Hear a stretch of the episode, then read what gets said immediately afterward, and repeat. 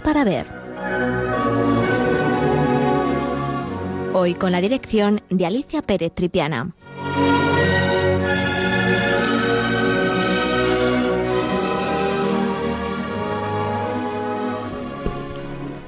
Buenos días, queridos amigos de Radio María. De nuevo con todos ustedes para hablar de arte. En el programa de hoy les propongo una nueva forma de acercarnos al arte, que va a consistir en hacerlo a través de la oración. Siempre hemos hablado del poder de la imagen como medio de comunicación. Pues bien, hoy vamos a cambiar el hilo conductor y vamos a hablar de la oración como un medio utilizado por los artistas para recrear imágenes y acontecimientos que nos ayuden a la hora de profundizar y meditar sobre textos devocionales. Y lo vamos a hacer de la siguiente manera. Ya sabemos todos cómo el Papa Francisco nos ha pedido que en este mes de octubre pongamos una mayor atención en rezar al rosario añadiendo al final del mismo dos bellísimas oraciones. Una a la Virgen María, la conocida como Subtum Praesidium, es decir, bajo tu amparo nos acogemos, Madre de Dios, y la otra al Arcángel San Miguel.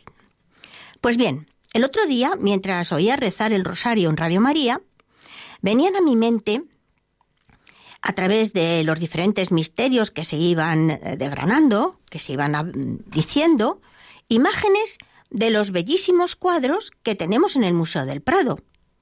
Así que decidí que mi próximo programa de Radio María iba a intentar que pudiéramos visualizar cada uno de los misterios con obras de arte de diferentes épocas y autores. Como el programa de hoy se emite en martes, he decidido hablar de cuadros que hagan alusión a los misterios dolorosos. Los cuadros elegidos son, para el primer misterio, la oración en el huerto, voy a hablar de un bellísimo cuadro de un pintor italiano llamado Corrado Giaquinto, que trabajó en la corte española en el siglo XVIII y que formaba parte de una serie dedicada al ciclo de la pasión para el oratorio del rey. Eh, para el segundo misterio he elegido una obra eh, bellísima. En este caso no es, no pertenece al Museo del Prado, sino a la Catedral de La Rochelle en Francia. La flagelación del Señor. Es una de las obras más importantes del pintor de origen francés William Bouguereau. Para el tercer misterio, Jesús coronado de espinas, vamos a estudiar una impresionante obra de Anton van Dyck, pintor de la Escuela de Flandes del siglo XVII, uno de los pintores más elegantes de la historia del arte, donde belleza y emoción forman la narración perfecta. En el cuarto misterio, esta es una obra muy especial, muy especial no solo por su gran calidad artística, sino por el contenido moral que posee. Jesús abrazando a la cruz. Su autor, Domenico Teotocopoulos el Greco. Y para finalizar, el quinto misterio, la crucifixión y muerte de Jesús, dudaba qué cuadro elegir, pues existen varias pinturas extraordinarias sobre el mismo tema en el museo. Pero finalmente me he decidido por una tabla pintada por uno de los pintores preferidos de la, reina Isabel la Católica. Su sensibilidad y su técnica le convirtieron en uno de los artistas más importantes en la España del siglo XV. Comencemos por el primer misterio, la oración de Jesús en el huerto de los olivos. Vamos a recordar un poquito el texto. Dice así, como de costumbre, fue Jesús al monte de los olivos y los discípulos le siguieron. Al llegar al lugar les dijo, rezad para no entrar en tentación. Jesús se alejó de ellos como un tiro de piedra y cayendo de rodillas rezó, Padre, si quieres, aparta de mí este cáliz, Pero no se haga mi voluntad, sino la tuya. Y desde el cielo se le apareció un ángel que le consolaba. Jesús, lleno de angustia, rezaba más apremiantemente, y su sudor se hizo como gotas de sangre que caían por tierra. Al levantarse, fue junto a sus discípulos y los encontró dormido.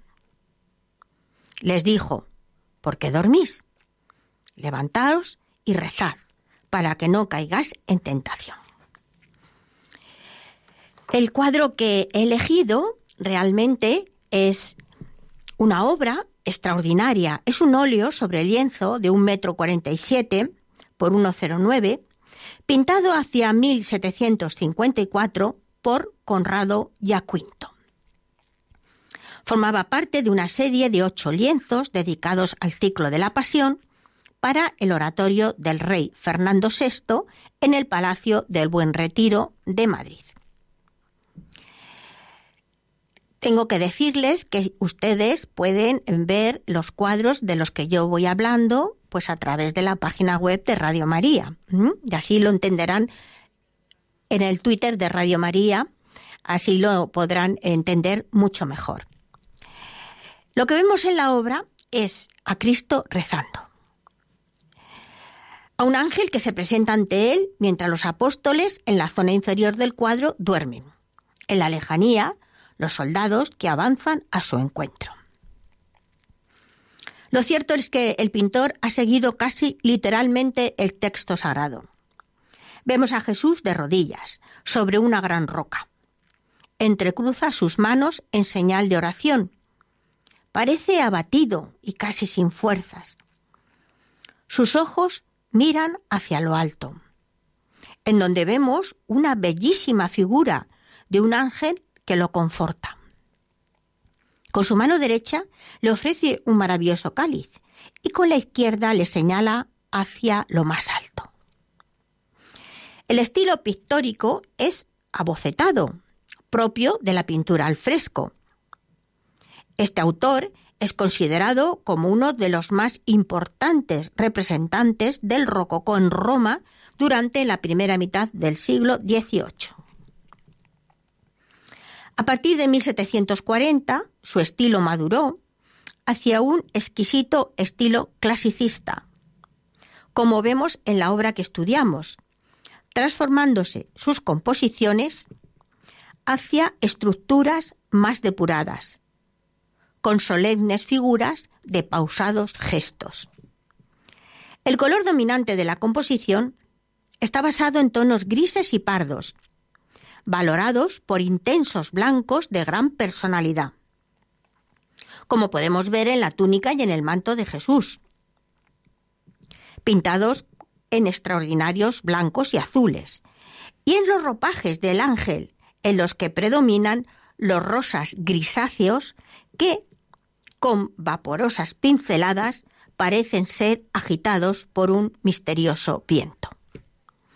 Las luces, de nuevo, juegan un papel protagonista, iluminando con dos potentes focos las figuras principales y dejando el resto de la composición sumida en profundos claroscuros que parecen presagiar lo que momentos después va a suceder.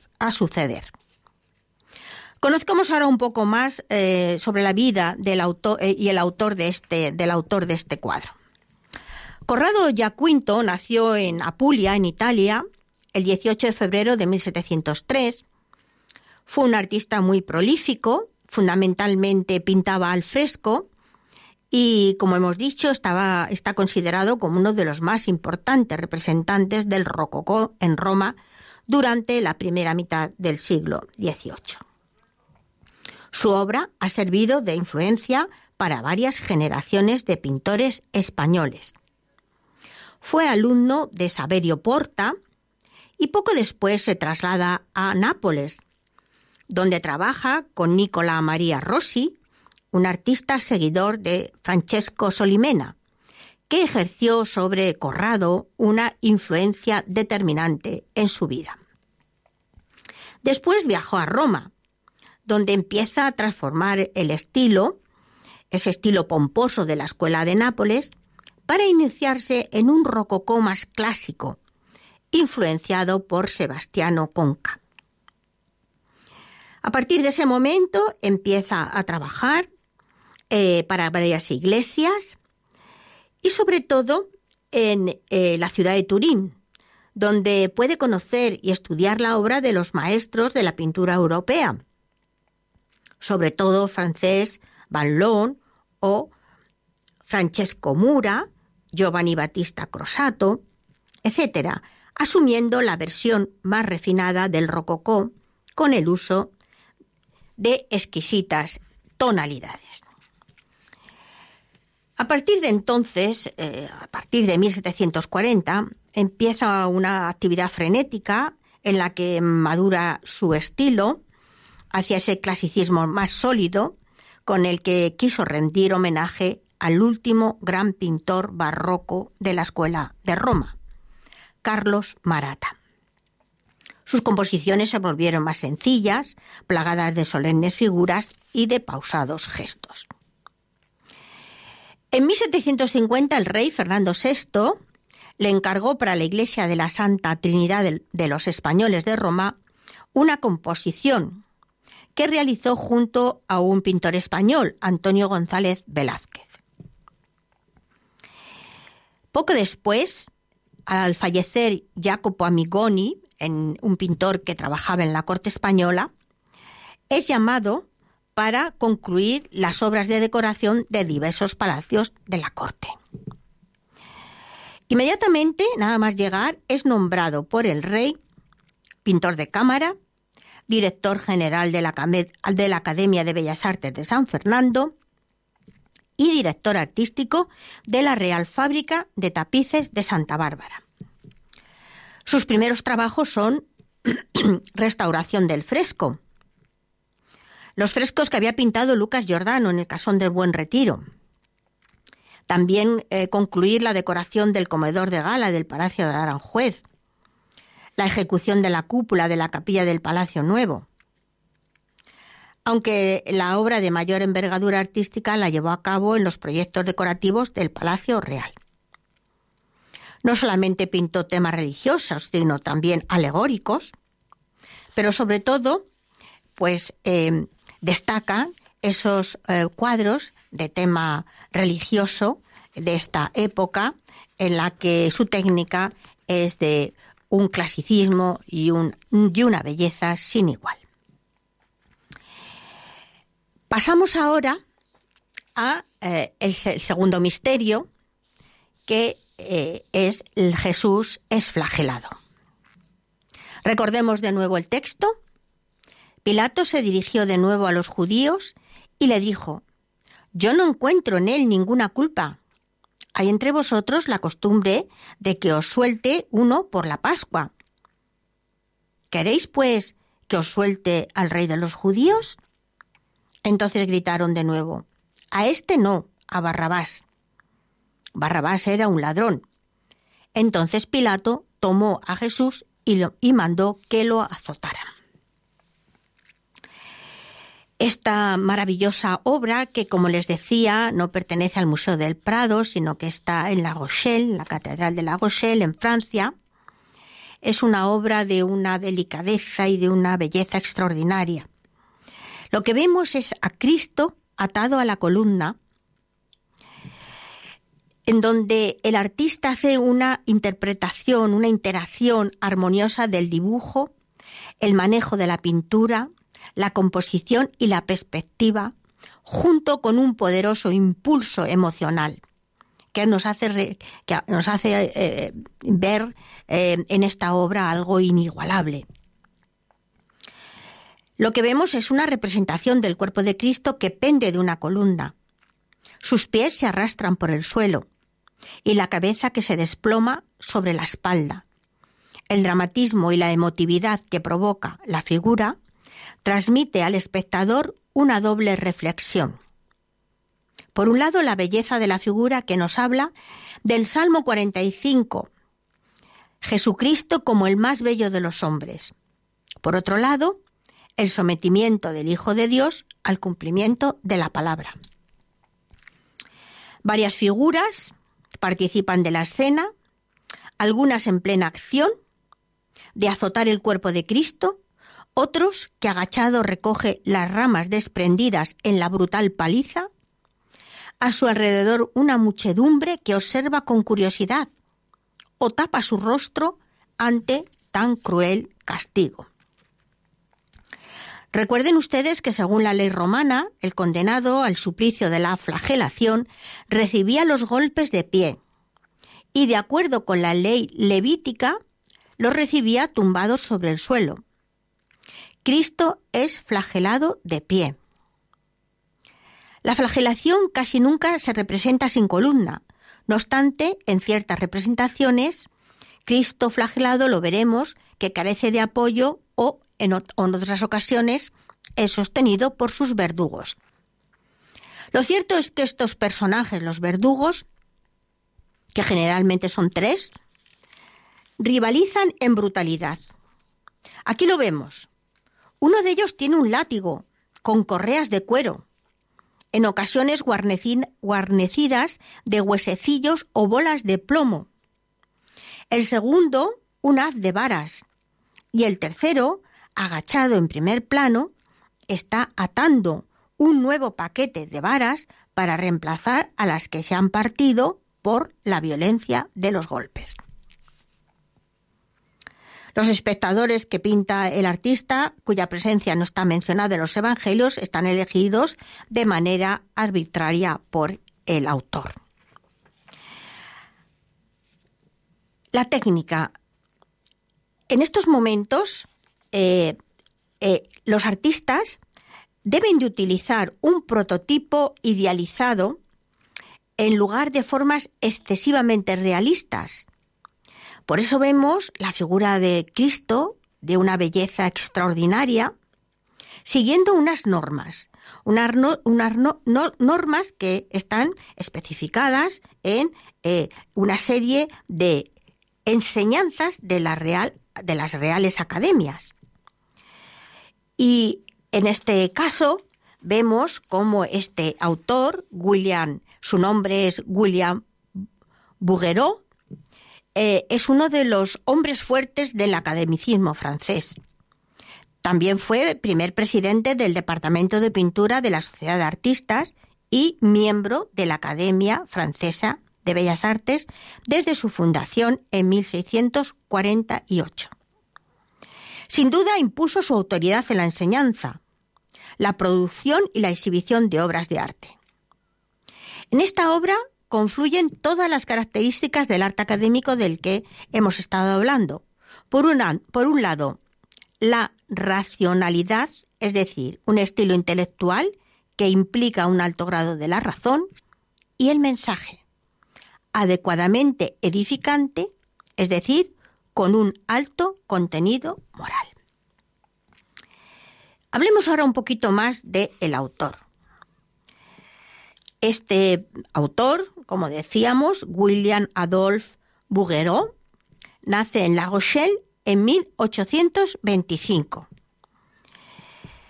Es hijo de Teodoro Bouguereau, de origen inglés, y de Marie Marguerite, eh, de origen francesa. Fue el segundo de los cuatro hijos de esta familia, de orientación calvinista. Sin embargo, a los cinco años fue bautizado en la fe católica. En 1832 la familia se traslada a la isla de Ré con la intención de abrir un negocio que no llegaría a funcionar. William fue entonces enviado con su tío Eugène, joven sacerdote, por entonces destinado en Montagne-sur-Gironde, y que fue un importante impulsor de su sensibilidad e inquietudes artísticas. En 1839 le envió a la escuela de Pons a estudiar arte clásico, religión e historia antigua. Más tarde, ya adolescente, tomó clases de dibujo. Con Luis Sago, discípulo de Angres. Al volver con su familia, que se había trasladado a Burdeos, hubo de hacerse cargo de la contabilidad del nuevo negocio familiar, inscribiéndose en la Escuela Municipal de Arte con la condición impuesta por su padre de no dedicarse en el futuro a la pintura, De nuevo el apoyo de su tío y finalmente el permiso de su padre consiguió entrar en la prestigiosa Escuela de Bellas Artes de París. En 1860 ganó el Grand Prix de Roma y con ello una beca para estudiar en Roma. A partir de este pensionado, que duró tres años, conoció y copió a los grandes maestros, por lo que su arte fue madurando de manera extraordinaria, convirtiéndose en poco tiempo en el artista preferido por la gran burguesía, incluso por el emperador Napoleón III, que le encargó varios retratos y pinturas de tema histórico. Bien, antes de hablar de eh, el tercer misterio, quiero hablarles de esa oración bellísima, eh, la oración más antigua dirigida a la Virgen. Su nombre en latín, Subtum Praesidium. Y que eh, voy a hablarles de una manera muy sintética em, de por qué es considerada em, una de las primeras oraciones dirigidas a la Virgen por los primeros cristianos. Esta oración es un testimonio entrañable, eh, probablemente el más antiguo y el más importante en torno a la devoción a Santa María. Se trata de un tropario o himno bizantino que llega hasta nosotros llenos, lleno de jovialidad. Es quizás, quizás el texto más antiguo en el que se llama Teotocos a la Virgen. E indiscutiblemente es la primera vez que este término aparece en un contexto oracional e invocativo. ¿Dónde aparece este texto? Pues en un papiro egipcio. Edgar Lovell, experto en papirología de la Universidad de Oxford, dedicó su vida al estudio de los papiros encontrados en Egipto. Como es conocido, el clima extremadamente seco de la mayor parte de Egipto ha hecho que se conserven multitud de fragmentos de papiros antiquísimos, con textos de hace milenios, milenios en griego y en copto. Muchos de esos textos se, se habían perdido. En otros casos, los papiros también sirven para confirmar la antigüedad de textos que si, que si, que, si de otra, que de otra manera nos hubieran conservado. Eh, en ocasiones, bueno, ha habido copias o traducciones. Bien, pues uno de estos papiros descubiertos en las proximidades de la antigua ciudad egipcia de Osirrinco contenía una oración a la Virgen. Y no cualquier oración, sino una plegaria que continuamos rezando hoy en día. La oración de Subtum Praesidium. La versión castellana es muy conocida. Recuerden ustedes, bajo tu amparo nos acogemos, Santa Madre de Dios. No deseches las súplicas que te dirigimos en nuestras necesidades. Antes bien, líbranos de todo peligro, oh siempre Virgen gloriosa y bendita. Yo creo que ha llegado el momento de poner la música, una, eh, una obra preciosa de uno de los compositores más importantes, sin duda, de la historia de la música, eh, Mozart, sobre eh, basándose en esta plegaria. Vamos a mm, colocar eh, este, esta música a ver qué les parece.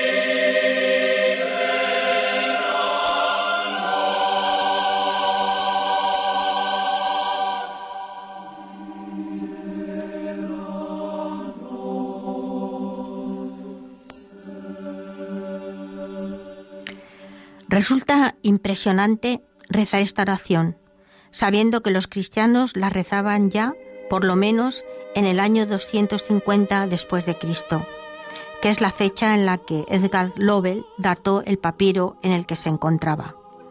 Nosotros no la hemos recibido de los arqueólogos, sino también de la solamente de los arqueólogos, sino también de la tradición de la Iglesia a través del latín. En el caso de la Iglesia latina o del griego en el eslavonio antiguo en Oriente. Resulta agradable, sin embargo, que la arqueología nos muestre una vez más que la tradición no es algo inventado, sino que verdaderamente nos transmite la herencia que los primeros cristianos recibieron de Cristo y de los apóstoles.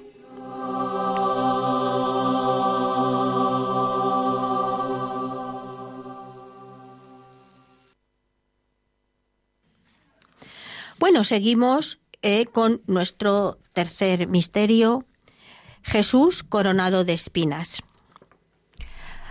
Los soldados del procurador llevaron a Jesús al pretorio y reunieron en torno a él a toda la corte. Le desnudaron, le pusieron una túnica roja y trenzaron una corona de espinas. Se la pusieron en la cabeza y en su mano derecha una caña.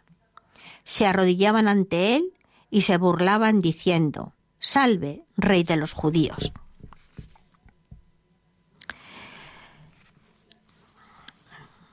Van Dyck es el pintor que hace eh, crea, ejecuta esta maravillosa obra que vamos a ver. Y le va, la va a dar esta escena tan llena de violencia una forma llena de recogimiento.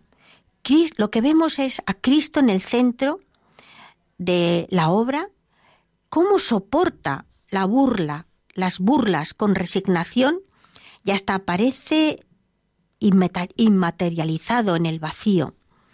Eso hace recordar las palabras que antes había dicho. Mi reino no es de este mundo. La escena está representada como pueden ver ustedes, eh, si eh, han podido entrar en, el Twitter de Radio María, eh, está representada en un espacio claustrofóbico.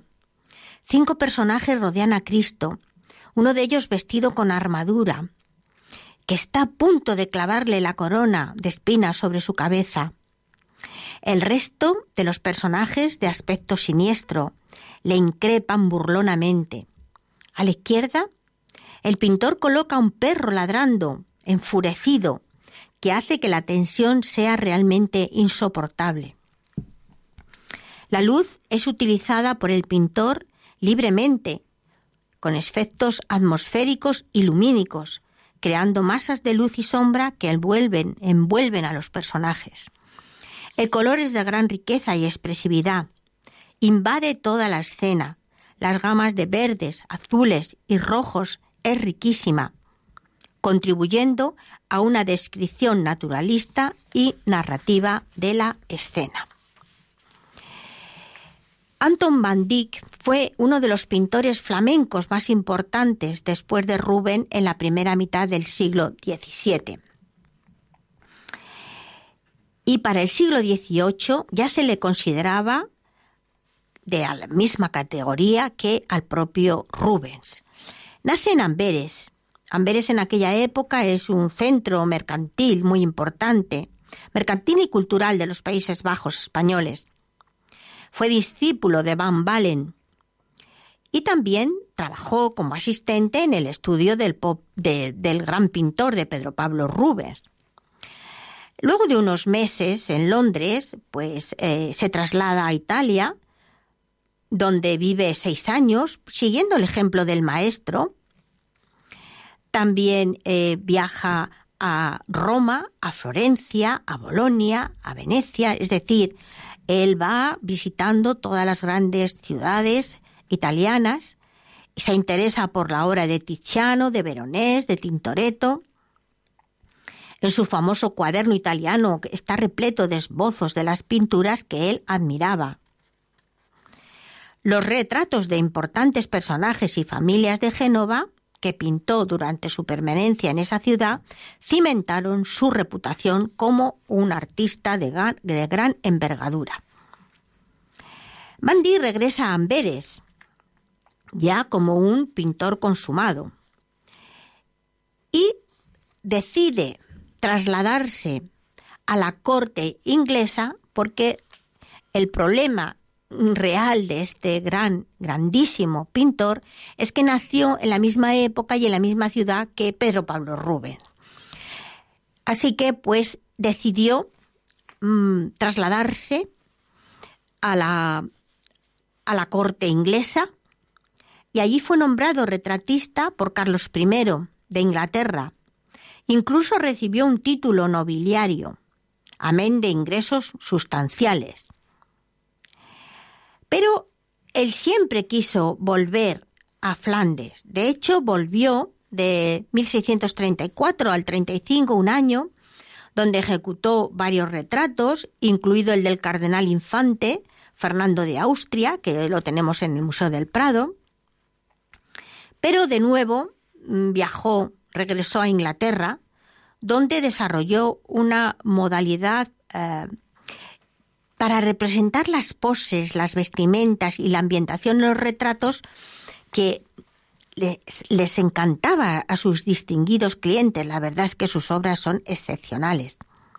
Su obra más conocida es el retrato del rey Carlos I en atuendo de caza. En Inglaterra también produjo la iconografía de de colección de grabados de príncipes, eruditos y artistas. Incluso planeó una serie de tapeces destinados a decorar la sala de banquetes de eh, Whitehall, cuyo tema sería la historia de la Orden de la Jarretera. En 1640, Van Dyck contrajo matrimonio con una dama de compañía de la reina y después de la muerte de Rubén, ese mismo año se traslada a Amberes y a Bruselas donde definitivamente pensaba obtener unos encargos importantes. Pues eh, de nuevo fracasó su plan y regresó a Inglaterra donde murió eh, el 9 de diciembre de 1641. Como ven ustedes, a veces también la vida de estos artistas, de estos grandes genios de la historia del arte, de la pintura, a veces es bastante complicada, porque sabemos que Van Dyck desde muy joven, desde muy pequeño, admiraba a todo el mundo por su maravillosa maestría a la hora de dibujar, a la hora de pintar. Sin embargo, pues en su ciudad natal, en Amberes, no tuvo demasiada suerte. Lo cierto es que Pedro Pablo Rubens era el pintor oficial de la corte de los archiduques, del archiduque Alberto y de Isabel Clara Eugenia, y por lo tanto, pues él copaba los grandes encargos, por lo que, como hemos visto, Van Dyck tiene que buscar eh, nuevos, eh, nuevos, nuevas cortes, nuevos encargos importantes donde poder eh, expresar, contar, crear todo lo que él siente en su, eh, a través de sus lenguajes plásticos. El cuarto misterio que eh, vemos es eh, Jesús con la cruz a cuestas. Cristo abrazando la cruz es el cuadro que he elegido de uno de los más importantes, ustedes ya lo conocen, hemos hablado mucho sobre él, Doménico Teotocópulus, el greco. El texto dice así, Pilato, entonces se lo entregó para que fuera crucificado. Tomaron pues a Jesús y él, con la cruz a cuestas, salió hacia el lugar llamado de la calavera, en hebreo Gólgota. ¿Por qué es tan especial este, este cuadro? Sobre todo para mí, porque lo cierto es que cuando usted, ustedes vayan al Museo del Prado y visiten las salas del Greco, se pongan delante de esta obra es realmente mm, eh, tan bellísima en todos los aspectos técnicos, pero también emocionalmente, porque eh, Cristo no solamente lleva la cruz, sino que la abraza, con todo lo, el contenido moral que conlleva, ¿no? este abrazo a la cruz. Es un óleo sobre lienzo de un metro 08 por 78 centímetros, pintado por el Greco hacia 1602. La obra muestra a Jesucristo de más de media figura, vestido con túnica roja y manto azul. Lleva sobre el hombro izquierdo la cruz, que sostiene entre las manos, mientras que la cabeza se eleva ligeramente y los ojos, acuosos y de mirada resignada y serena, miran hacia el cielo. Sobre la cabeza la corona de espinas. Es potenciada por un nimbo romboidal de naturaleza luminosa. En la corona, de un realismo preciso, se aprecia con detalle el trenzado de las tiernas ramas de las que surgen pequeños brotes. Perfectamente encajada sobre la frente de Jesús, sus espinas le han provocado pequeñas heridas y algunas gotas de sangre le caen por el cuello. Sin embargo, en su rostro no hay signos de dolor o de angustia, tampoco de esfuerzo físico por cargar con la cruz. El santo madero parece un ligero instrumento al que Jesús se abraza y sobre el que descansa sus grandes y delicadas manos. La imagen se potencia por la perspectiva de Soto e Insú, vista desde abajo hacia arriba, con que se ha concebido la figura, que coloca al espectador en un punto de vista muy bajo. Como fondo aparece el característico cielo tormentoso del Greco, que hace desaparecer cualquier referencia narrativa, para concentrar la máxima atención del espectador sobre la figura de Cristo y su relación con la cruz. Esta composición es una de las variantes autógrafas de uno de los temas del Greco que, sin ser completamente original, hubo de alcanzar mayor aceptación en la época. En alguna ocasión se ha señalado la genialidad del Greco a la hora de transformar una representación de carácter tradicionalmente narrativo en un asunto devoto, lo cual se explica por la mentalidad contrarreformista de la espiritualidad española. El modelo físico de Jesús coincide con el del espolio, el célebre cuadro realizado por el Greco para la Catedral de Toledo en 1578. Las imágenes de Cristo llevando la cruz en su ascensión al Monte Calvario fueron relativamente frecuentes en la iconografía cristiana.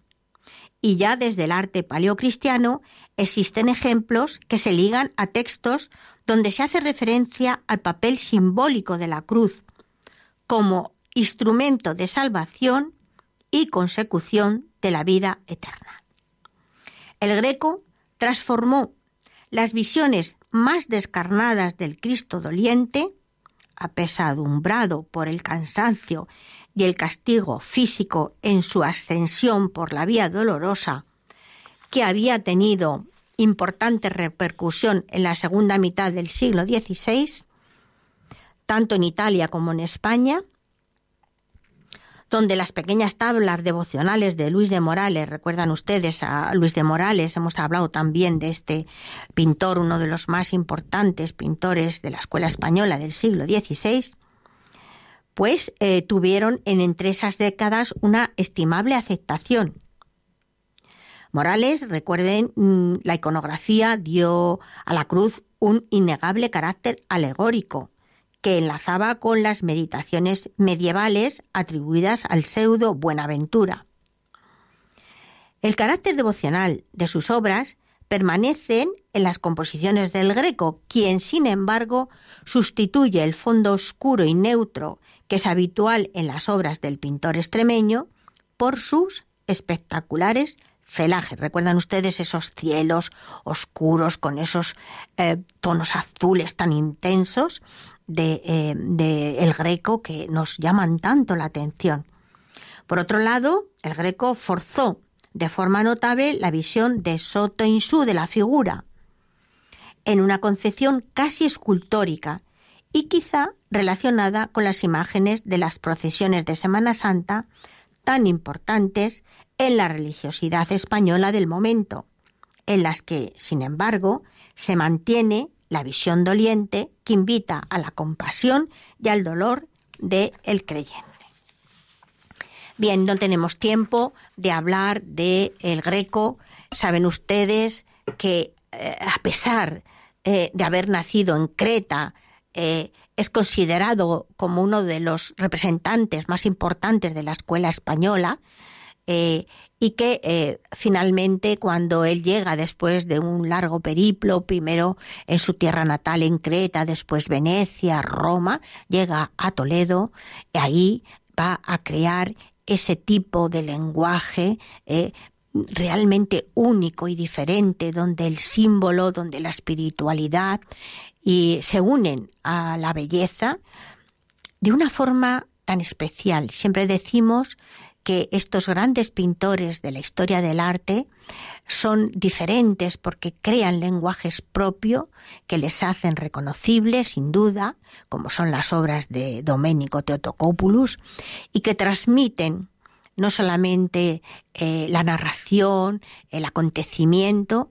sino también esa gran espiritualidad, característica no solamente de, eh, del pintor, sino también de esa época. Recuerden que están eh, viviendo en esa España, en esa ciudad de Toledo, de ese siglo XVI. Siglo XVI en España es el siglo de la espiritualidad, es el siglo de los grandes místicos. Todo eso traspasa como por osmosis a los pinceles de estos grandes eh, creadores, de estos grandes artistas.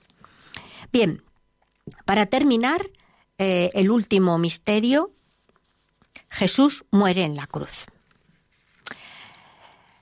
Como les decía, hay obras bellísimas en el museo, como no, eh, el famoso Cristo crucificado de Velázquez, pero como ya hemos hablado en otras ocasiones, en otros programas, pues finalmente he decidido y elegido para este último misterio doloroso una obra eh, de un pintor eh, flamenco, pero un pintor em, que la reina Isabel la Católica mm, mandó llamar desde su tierra natal para que viniera a España.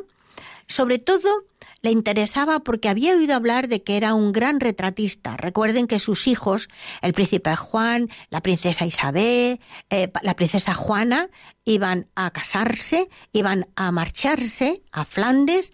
Ella quería eh, tener ese recuerdo em, eh, de sus hijos. Bueno, vamos de nuevo primero a el texto. Jesús muere en la cruz. Le crucificaron y con él a otros dos, uno a cada lado. En el centro Jesús. Estaba junto a la cruz de Jesús su madre y la hermana de su madre, María de Cleofás y María Magdalena también. Jesús, viendo a su madre, dijo, Mujer, he ahí a tu hijo. Después dice al discípulo, He ahí a tu madre. E inclinando la cabeza, entregó el Espíritu. Ese es el texto de Juan.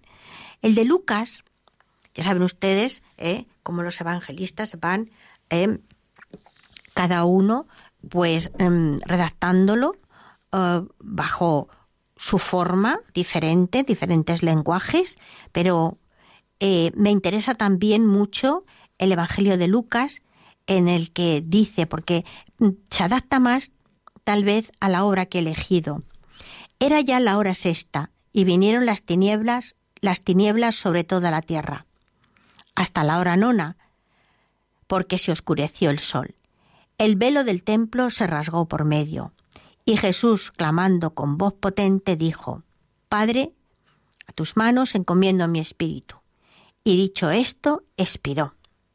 El centurión al ver lo ocurrido daba gloria a Dios diciendo, realmente este era el Hijo de Dios. Toda la muchedumbre que había ido al ver las cosas que habían ocurrido, se volvían dándose golpes en el pecho. Todos sus conocidos y las mujeres que la habían seguido desde Galilea se mantenían a distancia viéndolo todo. Como les decía, la obra que he elegido para este último misterio doloroso del Rosario es una pintura ejecutada hacia 1509 por Juan de Flantes, pintor de la reina Isabel la Católica, probablemente nacido en Flandes hacia 1465, puesto que nos conocemos el apellido a veces cuando estos pintores venían de sitios lejanos, con apellidos difíciles, pues se les em, ponía este apellido pues eh, según el, lugar de origen. Por ejemplo, Jorge Inglés o este mismo Juan de Flandes. Les decía que tal vez fue invitado a España por la propia reina para que pintara los retratos de sus hijos pero una vez llegado a la corte, se vio que el estilo de Juan de Flandes era realmente espléndido. Sus obras se caracterizaban por ser diáfanas y serenas, introspectivas, dulces, equilibradas y muy bien construidas. Lo que vemos en el cuadro que les presento mm, es una estructura apaisada, es decir, eh, nos interesa mucho porque es una, al ser apaisada, hay ahí un poder de narración mucho más em, extenso, con un punto de vista bajo y un amplio paisaje en el fondo. En el centro simétrico vemos la figura de Jesús crucificado. A su alrededor, numerosos personajes le rodean. El más importante, la Virgen, su madre que aparece sentada sobre unas piedras, abatida y desolada. Numerosas lágrimas surcan sus ojos. Es una figura de una gran belleza y plasticidad. También vemos a Juan, a las dos Marías, María Cleofás, María Salomé, y un poco más retirada vemos a María Magdalena en actitud orante. Al otro lado de la cruz Dos figuras a caballo, llaman nuestra atención por sus ropajes, vestidos al estilo del siglo XV. Y finalmente, en la parte derecha del cuadro, un caballero con armadura medieval. En su mano derecha porta una gran lanza. Sin embargo, si seguimos mirando fijamente, vemos como su mano izquierda, en un gesto, parece, en ese gesto admirativo, parece llevarnos a la, frase, a la frase con la que el evangelista Mateo nos describe en su evangelio. Verdaderamente, este era el Hijo de Dios. Juan, eh, estamos en la una y veinte. Si quieren ustedes llamar, yo les quería proponer, antes de hablar de este autor, les quería proponer que eh, si les parece bien y les ha gustado el programa, podríamos hacer programas sucesivos sobre los otros misterios del rosario, también adaptándolos a obras de arte. Así que, pues, les voy a dar em, mi dirección de correo para que ustedes puedan comunicarse eh, conmigo para decirle que si les ha gustado y que, bueno, si están interesados en que sigamos un poco este tipo de, de, programa y mm, eh, pueden apuntarlo. Eh, la dirección es ojos para ver, todo seguido,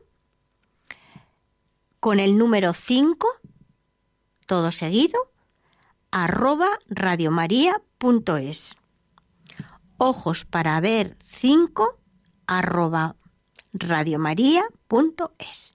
Si ahora quieren hablar conmigo en este, estos minutos que quedan, pues el teléfono en directo es el 91, ya lo saben, 005 94 19.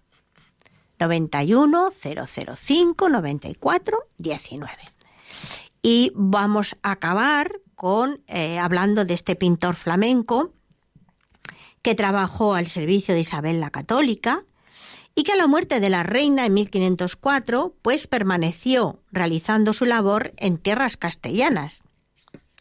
Conocido, como decíamos, como Juan de Flandes o Juan Flamenco, desde que llegó a la corte de, a la corte de Castilla en 1496 han sido infructuosos cuantos intentos se han hecho para asociarle alguno de los pintores flamencos, cuyo estilo no se conoce, denominados Juan como él. Y también se ignora todo lo relativo a su formación. Sin embargo, gracias al análisis de sus obras, se ha podido constatar que, aunque debió conocer las pinturas de Hugo van der Goes, Dick Bush o Justo de Gante, su estilo depende del de la escuela de brujas en esos años de la década de 1490. Bueno, mm, buenos días, Antonia. Buenos días.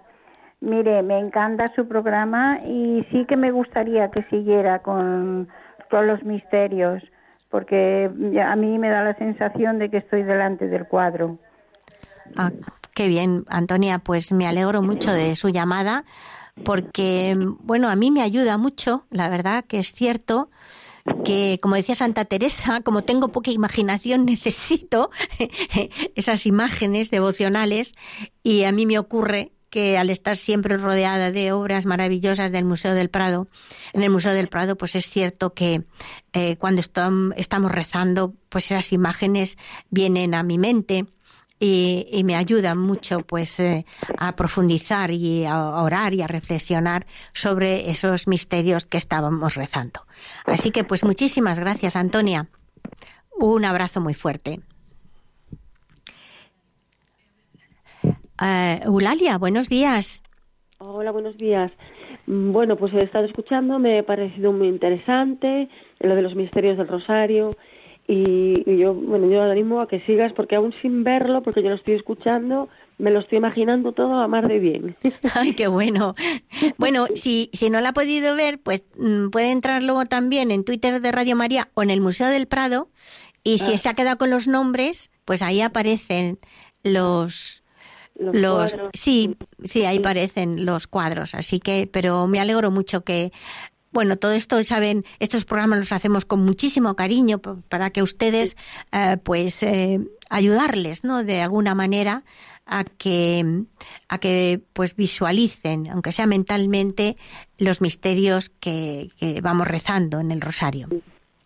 Pues Muchísimas gracias y un abrazo muy fuerte. Tonino, Buenos días, Tonino.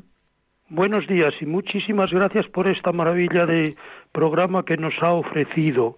No tiene exactamente que ver con el programa, pero he estado pensando durante esta exposición de maravillosos cuadros para los misterios dolorosos en el cuadro que también a través de Radio María he recibido la información el cuadro de la Natividad del Caravaggio, robado en la parroquia de San Lorenzo de Palermo, Sicilia, sí. que el Papa hizo mención el otro día como solicitándola con eh, contribución del ciudadano del mundo por si se podía localizar. Sí, es cierto. Qué pena. Estas obras tan maravillosas que desaparecen, sí pues a lo mejor usted conoce y tiene más que un recurso para cuando lleguen los misterios gozosos, si quiere hablarnos. Pues sí, pues sí, lo voy a intentar, claro que sí, hablaremos de él. Bueno, pues nada, muchísimas gracias y un saludo muy fuerte. El, ah, bueno, tenemos otra llamada. Ah, bueno, pues eh, solamente me queda darles las gracias eh, por su atención como siempre es un honor y un placer poder comunicarme con ustedes y les animo a que sigan escuchando nuestra radio, la radio de la Virgen.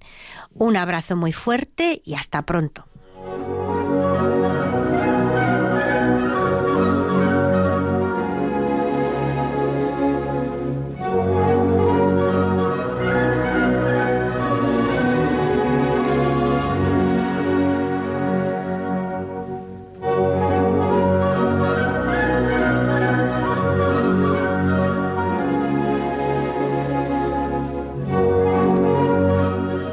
Escuchado en Radio María Ojos para Ver. Con la dirección hoy de Alicia Pérez Tripiana.